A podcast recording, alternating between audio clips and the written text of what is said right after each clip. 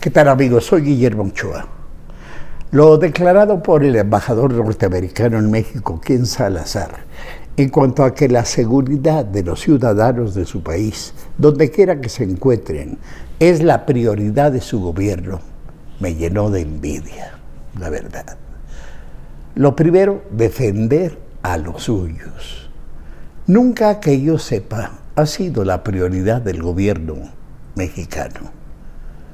También sacudió mi admiración el efecto efervescente a lo bestia que levantó en el gobierno, en las policías y aún en los medios informativos mexicanos y en los propios culpables la desaparición de cuatro jóvenes norteamericanos en Matamoros. Hasta la Casa Blanca intervino. ¡Qué envidia! ¡Qué envidia! Todo esto me hizo preguntarme, ¿Qué habría pasado si los desaparecidos hubieran sido mexicanos? Como si el mil o más que deben andar o, descansar para siempre por ahí. ¿Qué respuestas habrían tenido sus padres, sus parientes al emprender su búsqueda? Ante el Ministerio Público, por ejemplo, habrían recibido distintas respuestas. Que andar con los novios son jóvenes. En tres días dense una vuelta, a lo mejor ya, ya, regresaron. Así, así pasa. Otra respuesta posible. Estamos hasta la mollera de trabajo y para acabarlo hoy se nos enfermó Godínez. Nomás somos tres. Esta semana va a estar canija. Pero no se preocupen, hombre, sus hijos están bien. E, es que las fiestecitas ya no son las de antes ni se preocupe, no vale la pena. Vamos a dejar pasar una semanita, ya verán. O bien o mal. Entendemos su preocupación y su pena. Ahora sí que también ustedes eh, pongan un poquito de su parte, ¿no? Algo para los materiales, es que no nos dan ni papel, algo para los chescos, y a darle, ¿cómo ven? Digo, hay que ser parejos en la vida, ¿no? Mientras en Estados Unidos hasta el presidente Biden se mantuvo informado, en México hace años las madres, los padres se hacen prematuramente ancianos indagando por sus hijos en los basureros, en los pantanos, en las cañadas, en los riachuelos escondidos, en los andurriales, en cualquier montón de huesos que se encuentran aquí y allá. Para ellos la vida se acabó en vida Caminan como zombies, con unas fotos húmedas y arrugadas en las manos, con las mentes embotadas, repletas de imágenes terribles que se superponen unas a otras, obligándoles a, a, imaginar lo que pudo haber pasado con su muchacho tan trabajador, tan estudioso, con esa jovencita, su hija hermosa que era, que es, ella está viva, casi una niña. De acuerdo con el periódico español El País, un periódico que respeta la información y el manejo de la información, México ha superado la cifra simbólica de los 100.000 desaparecidos, igual que la guerra de muchos años en Colombia y mucho más que durante la dictadura militar en Argentina. Hacemos la cuenta a partir de que Felipe Calderón, Felipe Calderón, metido en un uniforme militar que le quedaba tan grande como la presidencia, le declaró la guerra al narco. Hubo entonces 17 mil desaparecidos documentados, es decir, reclamados por alguien que conocía sus datos, no aquellos miles de desconocidos a quien nadie siquiera extrañó. 35 mil con Peña Nieto, 31 mil con el gobierno actual, con una azúcar que sube como la espuma de la cerveza, solo que en rojo. Con todo y que la cifra es enorme, espantosa, no provocó jamás, jamás la reacción internacional que tuvo la desaparición, que solo duró unas horas, de cuatro norteamericanos que presuntamente venían desde Carolina del Sur para que presuntamente una de ellos se hiciera practicar una operación de abdomen.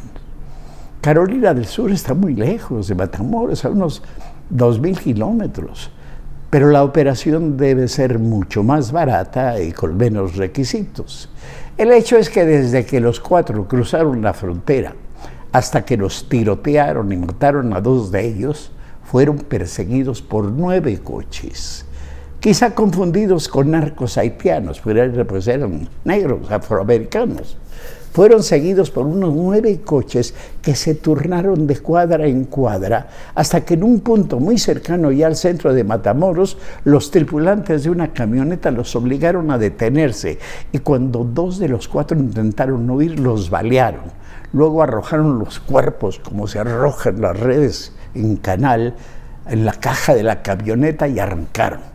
Una bala perdida recorrió kilómetro y medio antes de matar a otra mujer ajena a los hechos. El escándalo internacional fue enorme.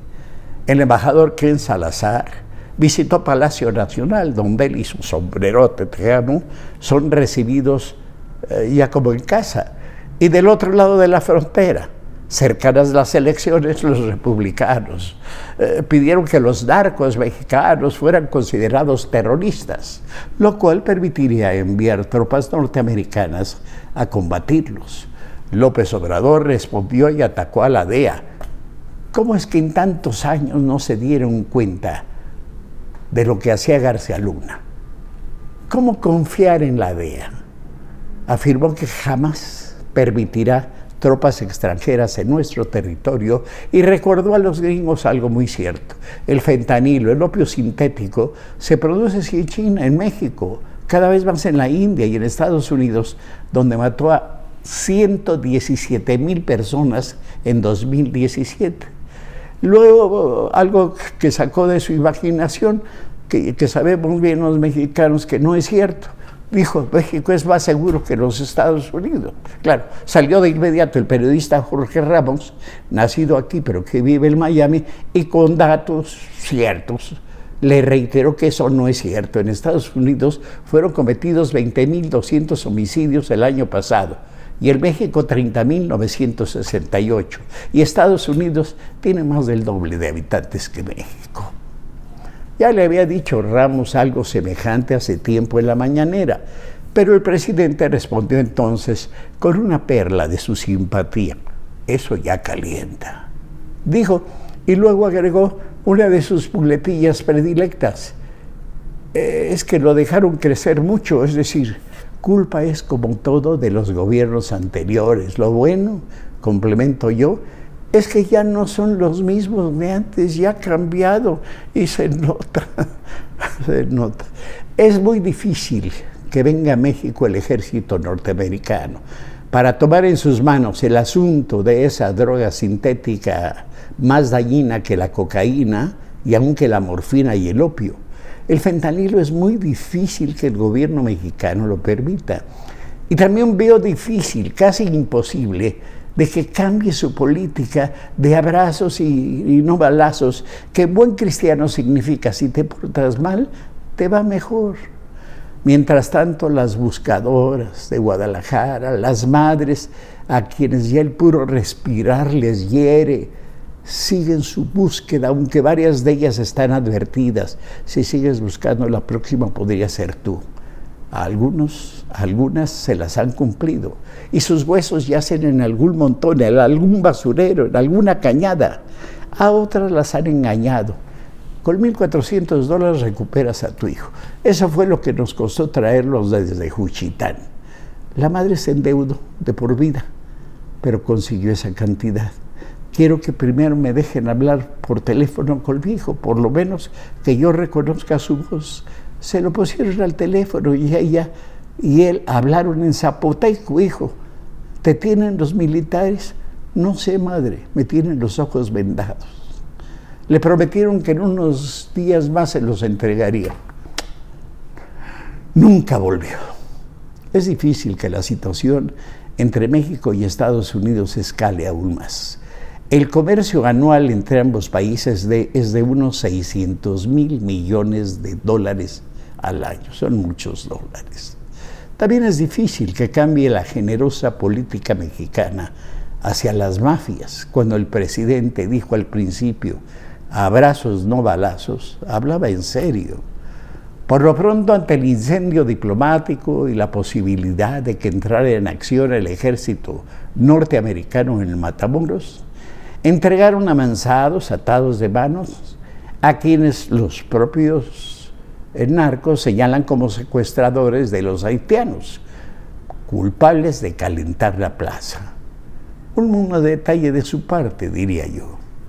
Qué orgullosos me sentiría que, como dijo el embajador Ken Salazar, la prioridad de nuestro gobierno fuera la seguridad de los mexicanos, estemos donde estemos.